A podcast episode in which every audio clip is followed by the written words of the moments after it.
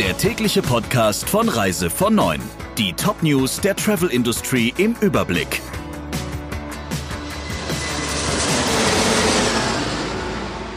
Mit Friederike Breyer. Schönen guten Morgen. Kleine und mittlere Unternehmen sowie Selbstständige können nun bis zum Jahresende Überbrückungshilfen vom Staat erhalten. Das hat die Bundesregierung beschlossen. So können kleine Unternehmen und Freiberufler, die besonders von den Folgen der Pandemie betroffen sind, je nach Höhe der betrieblichen Fixkosten für vier Monate bis zu 200.000 Euro an Förderung bekommen. Das Geld müssen sie nicht zurückzahlen. Einen Zuschuss kann beantragen, wer entweder einen Umsatzeinbruch von mindestens 50 Prozent in zwei zusammenhängenden Monaten zwischen April und August dieses Jahres oder im Schnitt mindestens 30 Prozent Umsatzeinbußen von April bis August verzeichnet hat. Eine Verbesserung gibt es auch bei der Höhe der Förderung. Die Begrenzung für Unternehmen bis zehn Beschäftigte auf maximal 15.000 Euro pro Monat wird gestrichen. Bei FTI wird einiges anders. Der Veranstalter senkt zum nächsten Geschäftsjahr die Umsatzhürde für Reisebüros, um die Grundprovision zu erreichen, und zwar von 150.000 auf 125.000 Euro. Agenturen unter einem FTI-Group-Umsatz von 125.000 Euro können im Rahmen eines Start-up-Programms sofort mit 10% Grundprovision einsteigen und müssen keine kostenpflichtigen Maßnahmen mehr erfüllen. Neben der Teilnahme an fünf FTI Academy Schulungen und drei Live-Webinaren ist lediglich noch die Anmeldung zu einem Informationskanal des Veranstalters notwendig. Auch der Zeitpunkt der Provisionsauszahlung wird sich ändern. Die Reisebüros können das Geld für Abreisen ab dem 1. November schon bei der Buchung als Vorauszahlung bekommen, wenn der Kunde angezahlt hat und das Reisebüro die Zahlung wünscht.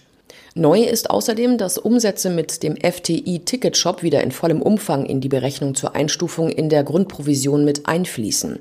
Zudem werden Stornos seitens der Kunden über alle Marken den Reisebüros mit 10 Prozent vergütet. Der Reiseveranstalter Phoenix Reisen will kostenlos ein Schiff für die obdachlosen Flüchtlinge von Lesbos bereitstellen.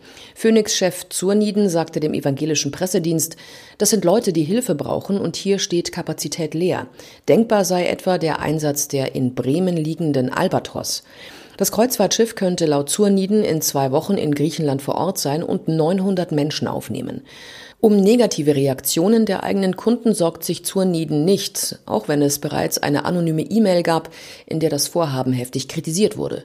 Phoenix Reisen ist übrigens der Betreiber der Amadea, bekannt aus der ZDF-Serie Das Traumschiff. Bei Aldiana will die Rewe Group in naher Zukunft einsteigen und das soll finanzielle Stabilität für den Clubanbieter bringen. Wegen der Reisewarnungen des Auswärtigen Amtes sind derzeit nur sechs der zehn Anlagen von Aldiana in Betrieb.